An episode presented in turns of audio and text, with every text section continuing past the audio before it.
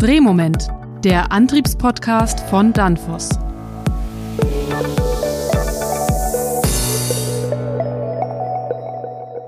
Hello, everybody, and welcome to a new episode of Danfoss Technology Podcast. My name is Robert Weber, and today I'm going to talk to three guests about condition based monitoring.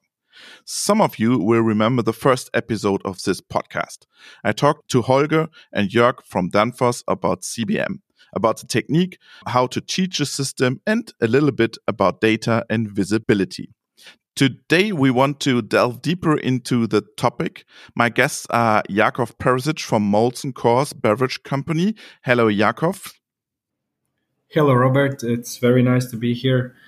You have a lot of brands in your portfolio. Uh, please tell us some brands. Which products or brands do you produce? Yes, yes. Uh, so I can tell you, uh, starting from the, the ones that I'm really familiar with, and that's my domestic brand, it's Ožujsko.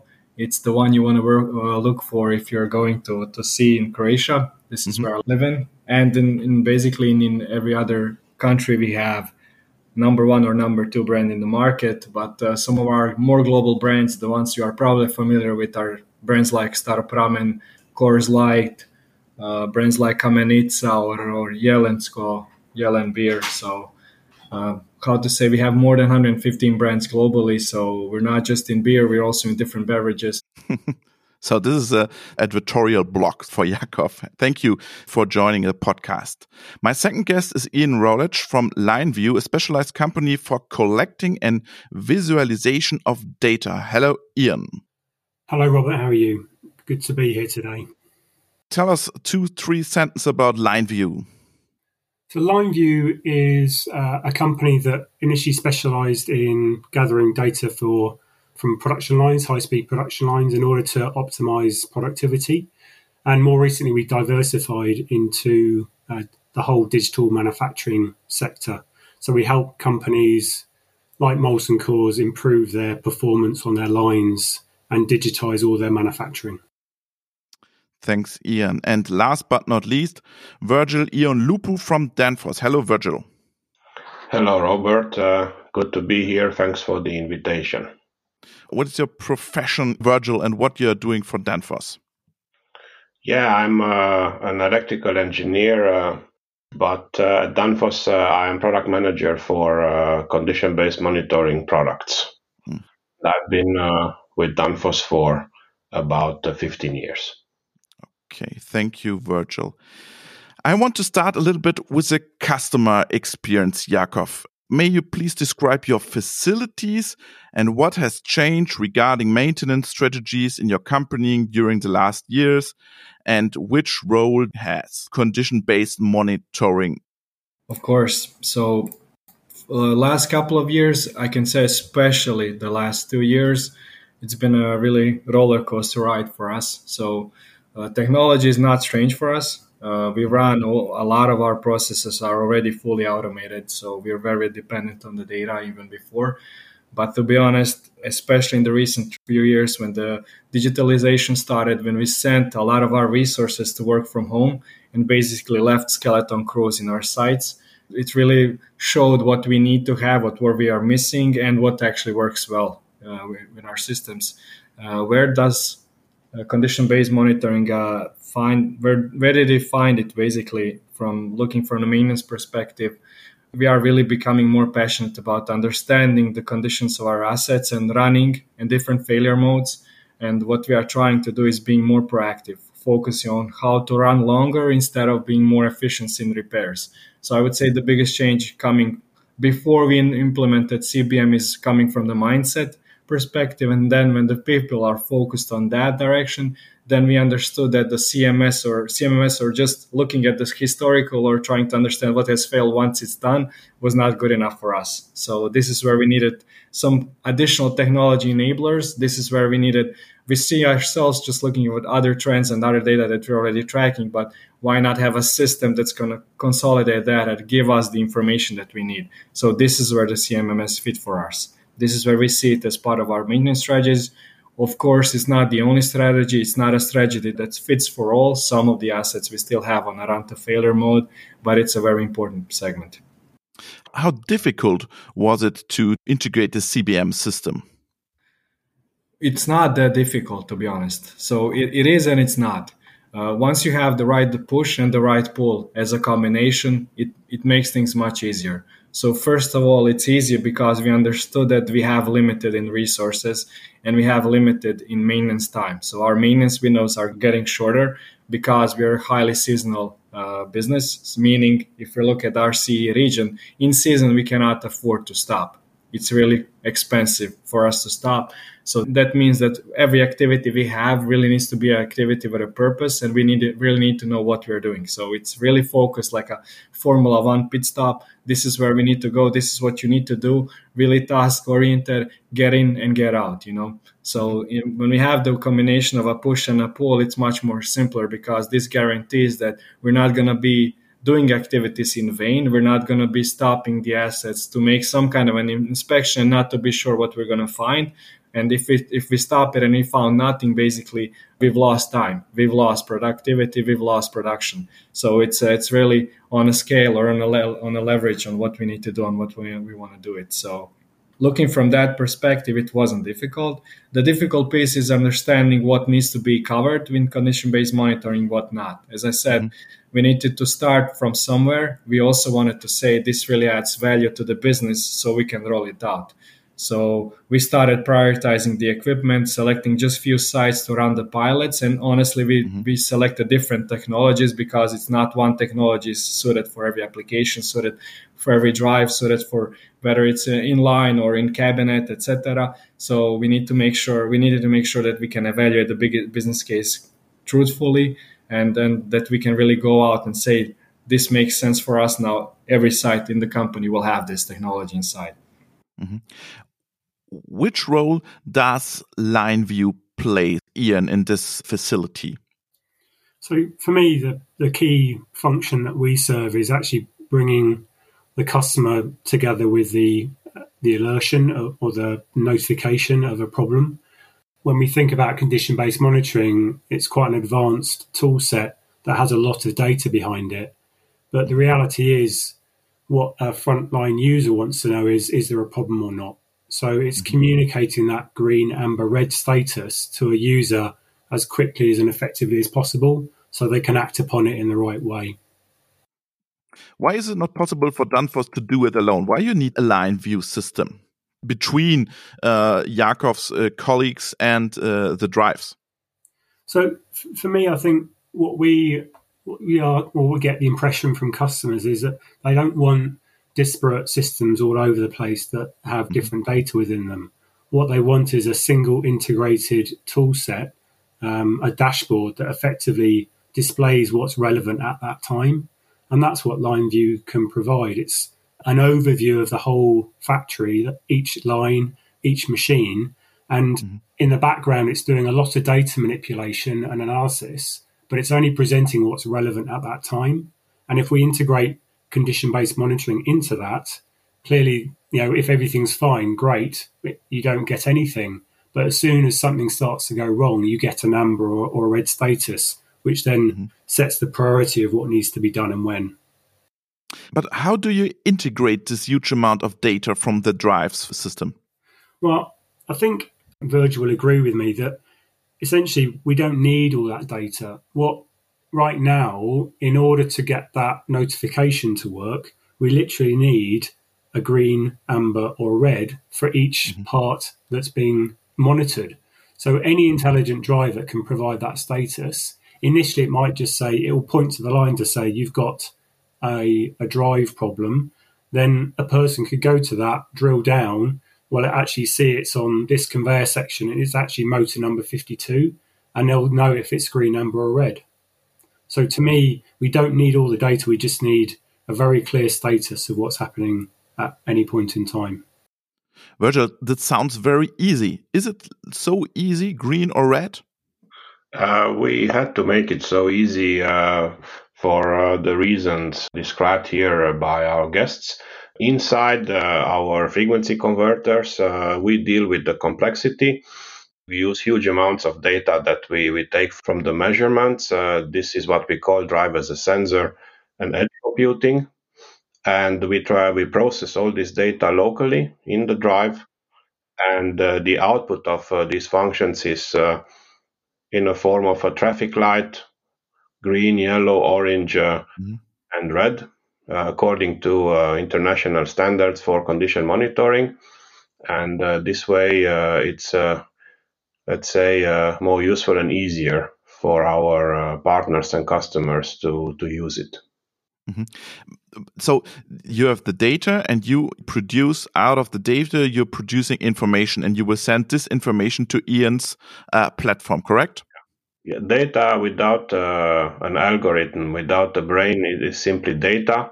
Mm-hmm. Like uh, Jakov said, uh, I'm not sure how much value is that producing at the end mm-hmm. Uh, for the business case, but it is this indication that uh, something has changed in the machine and the fault is about to occur, this early detection signal, this is the thing that creates uh, value for our users. Jakov, you want to add something? Yeah, so what's very beneficial here is not that something is going to stop. What is good is if I know it's going to be part of the drive or a gearbox or or connection in between. So it's a it's even next level of details that's very important for us.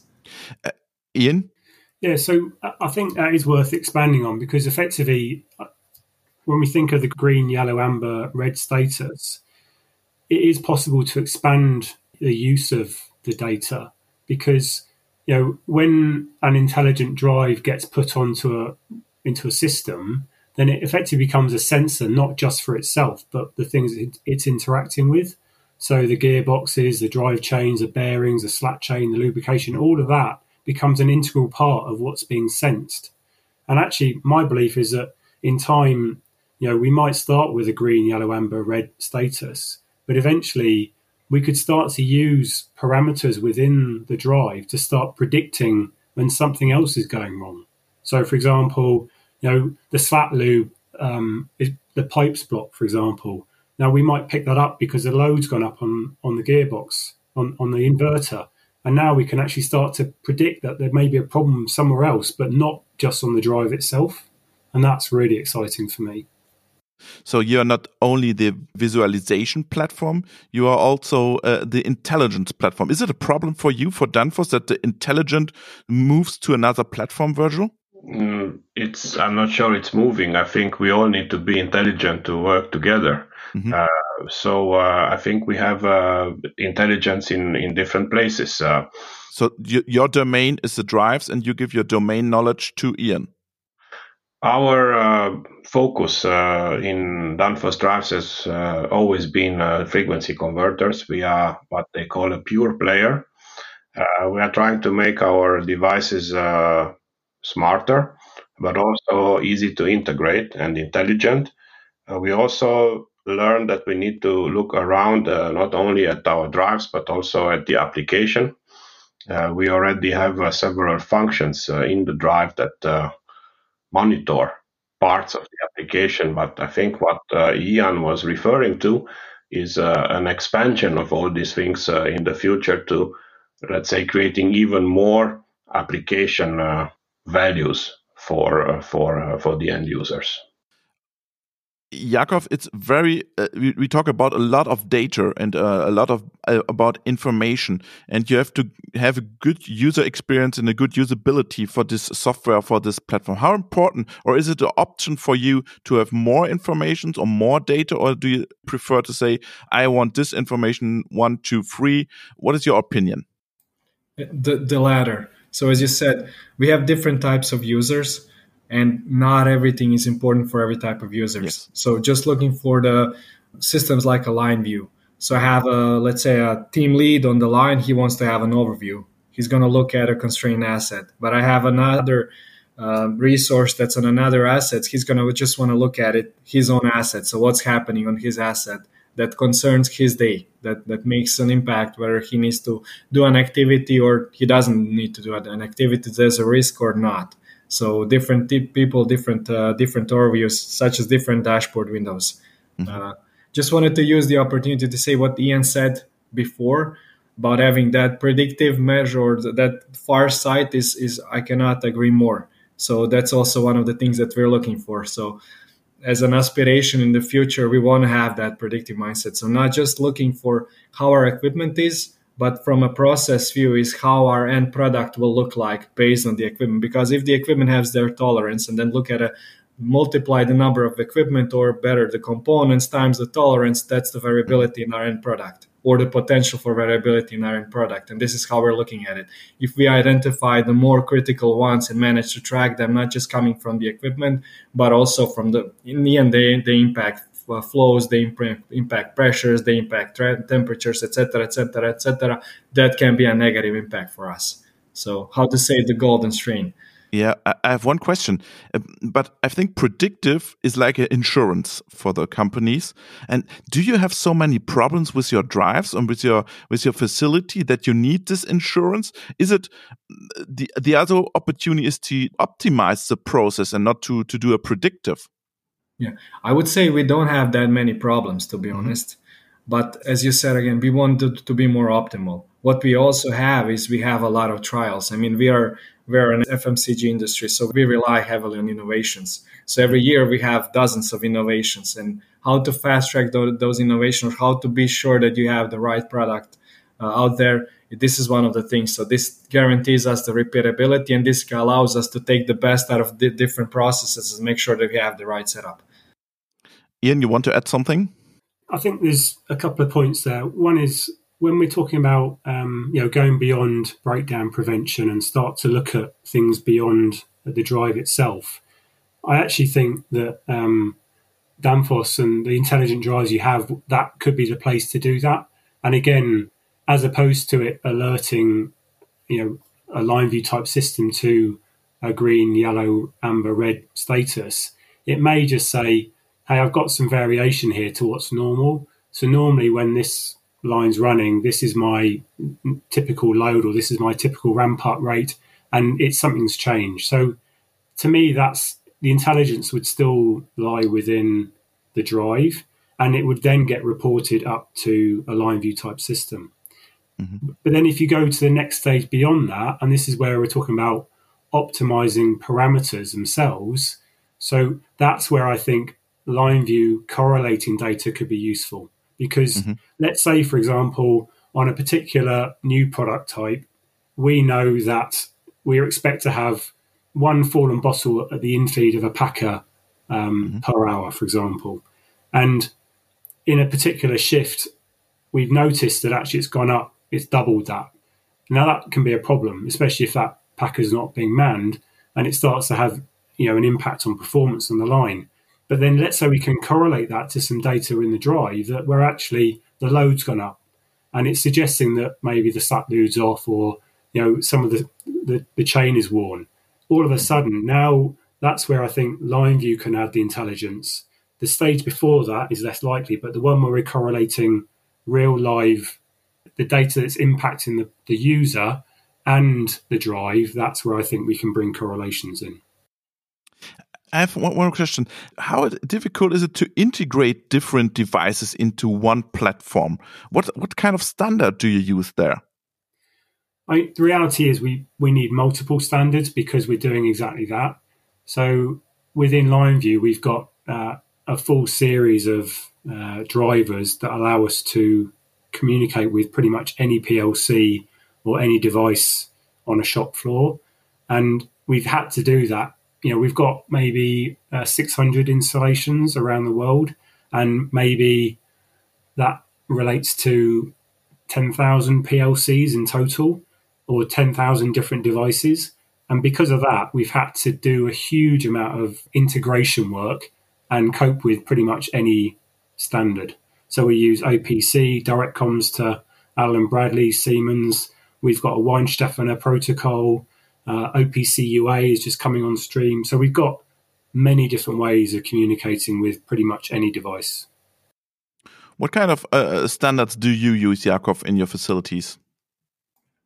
Everything that uh, that Ian has just mentioned. Okay. So there's those standards, to be honest, but there's also asset that we don't have the right level of connectability that we can do. And I'm not going to name suppliers right now, but we have some suppliers that we work on that basically function as a black box. I cannot get all the data from the PLC. I only get few inputs.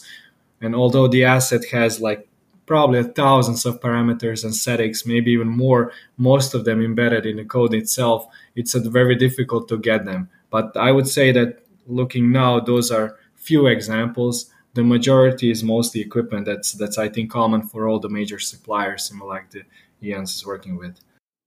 Ian, you want to add something? Yeah, I, I think that is the, the trend now. And I think Danfoss represents a very good example of that, where effectively you're saying we're going to provide connectivity to our devices to maximize our ecosystem. And to me, that's the right way to go.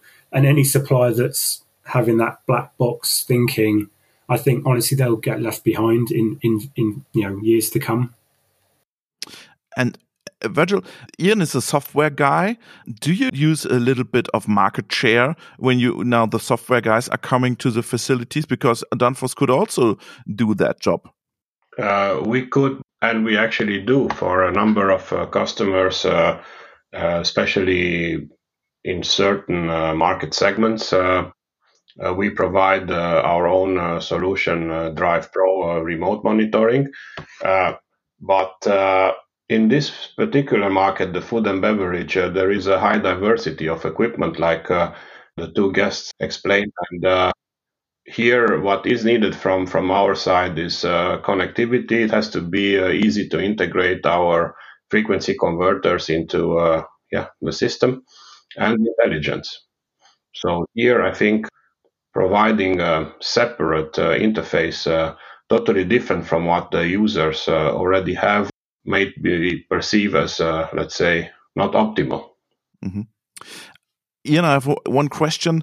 How difficult is it to visualize data in a good UX way? And uh, what do customers expect in the industry when it comes to, to data visualization? Are they focused on, on, on smartphones or is it an Excel sheet or what, what are their focus on? So I think as much as anything, you know, we talk about the right data at the right time in the right place. Mm-hmm. And you know, the best way of achieving that is to provide as much flexibility as possible, but also, you know, including the, the device platform you're using. So we have web apps to provide the data, which means it will work on a on a PC, a tablet, or a phone. And then, from the point of view of the user experience, to me, it's about making it as simple and intuitive as possible. So it's almost impossible in this case for the you know the green, yellow, amber, red status. It would need to be impossible to miss. So for me, if they're interacting with LineView, it would have to be impossible for them to miss it if that was something they were interested in. Uh, and as simple as that, really. And then have the ability to drill down so that, okay, I'm looking at a factory view now. I know I've got a drive problem. I drill down, it's on line two. I drill down, it's on the packer. I drill down, it's on the infeed section. Boom, I've got what I need. Jakov, I have one question. When I have now the data or the information, is it an option for you to have an advice also to the worker that a problem A and this is the advice, maybe from a from a machine learning, from a artificial intelligence, this could be the problems in a from a library. Check one, two, three, four, or do this or this. Is it an option for you to have also a stuff like that? Absolutely, absolutely. Uh, this is not what we have. To be honest, I haven't met anyone providing that at the moment. This is something what we are building with our guys on the line on the asset uh, library of knowledge and basically it's called how to run uh, operating procedures but we're focusing on actual troubleshooters as, as you said. But yes i would i would definitely like to see this. Better. So this is a new business model. Yeah, I just uh, wanted to say that uh, Ian found the right word, and that's uh, scalability. A lot of uh, people ask, uh, why can't we do the, this ourselves? How hard it is to connect uh, uh, things to a platform, uh, yeah, it's not uh, hard to connect one or two assets or devices. it's hard to connect 900, right? So scalability here is one of the keywords, and I think this is where LineView has a very good position in the market. What about what about the advices or the option to give the the user an advice what could be wrong? Uh, that is key. Uh, like Jakov said, uh, it's uh, not enough to signal that something is wrong. It's important to signal what is wrong and where. That is also has been discussed internally a lot uh, because we take a little bit of ownership of the machine, but uh, we have a few parts in the application that we feel quite confident that we have a good understanding through the data that we process uh, about what is going on. Ian, so you are working on stuff like that on a solution? Yeah, we the I guess the key thing we're working on is taking the data we have in LineView and then applying some standard machine learning and AI technology to it so that we can start to predict abnormal behavior and then indicate that. I think for me, the the data that's available now with a with a different status is will will be limited to that for now. Once we start to integrate other parameters, then the predictive element of what might be the best setting is more likely and the correlations from that.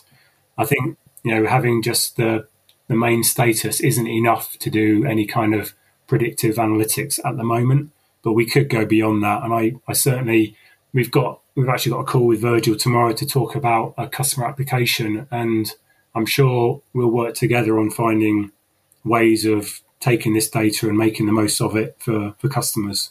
So I'm really excited to working with Danfoss on that. So Jakov, we already talked a little bit about the future. What is the future trends behind the advice and option to get advice from your perspective? What are your next steps in the future? Integrating more. So we're digging integrate more devices. Yes, not, not just devices, but integrating next level technologies. So mm-hmm. we're going more more deeper into understanding how our equipments run. But now we're talking about optimizing our maintenance strategy using CBM. The aspiration is predictive maintenance. We're already trialing some predictive technologies. Mm-hmm. The second step is now we understand the assets that are going wrong. Now let's see how what we can do in house. So let's say how to add in add just uh, supplement it with additive manufacturing or, or augmented reality, like build centers of excellence. So something went wrong.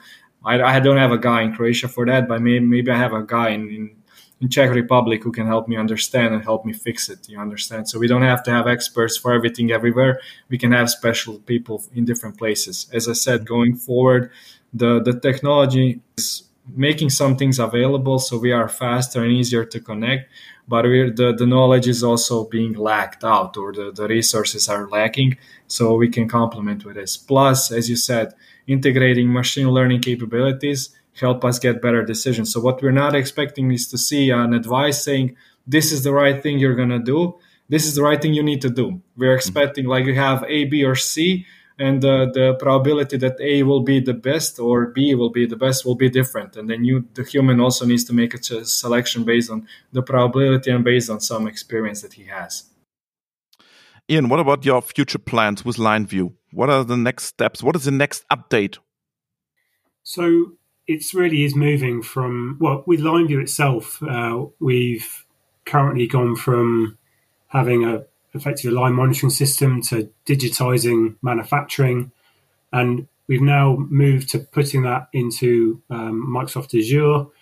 We're now looking at um, abnormality reporting. So effectively, as opposed to just showing data as it is, what we want to do is show abnormality. So when the number of stops on a machine varies from what's normal, that's what we want to report. A bit like the green, amber, red from a drive, we're going to do the same for equipment performance.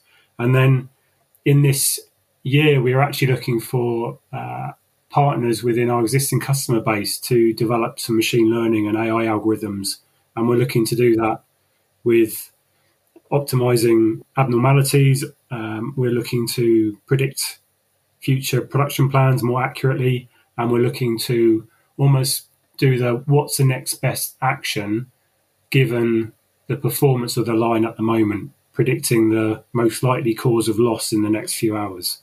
And combined with that, we're also looking to integrate with a number of um, technologies, of which condition based monitoring is one of them, so that we can provide the whole package to a customer, not just you know the areas that we specialize in. And Danfoss will be an important part, Virgil. Uh, sure, we uh, provide uh, a lot of data. We provide uh, frequency converters and uh, gear motors. Uh, so really hope that our cooperation will continue for many years. this is a clear direction for us, intelligent drives, and yeah, I'm looking forward to working with LineView and with Molson Coors. Thank you very much to my three guests, Virgil, Ian, and Jakov, and greetings to Croatia. Ian, you are based in? I'm, I'm based in Chamonix, uh, but our business is based in, in Birmingham. Okay, greetings uh, to Birmingham. And Virgil, you are based in? I'm based in Denmark. And your greetings to Denmark. Take care, gentlemen. And I, I really appreciate this discussion. Bye bye. Bye bye. Bye. Thank you, guys. Cheers.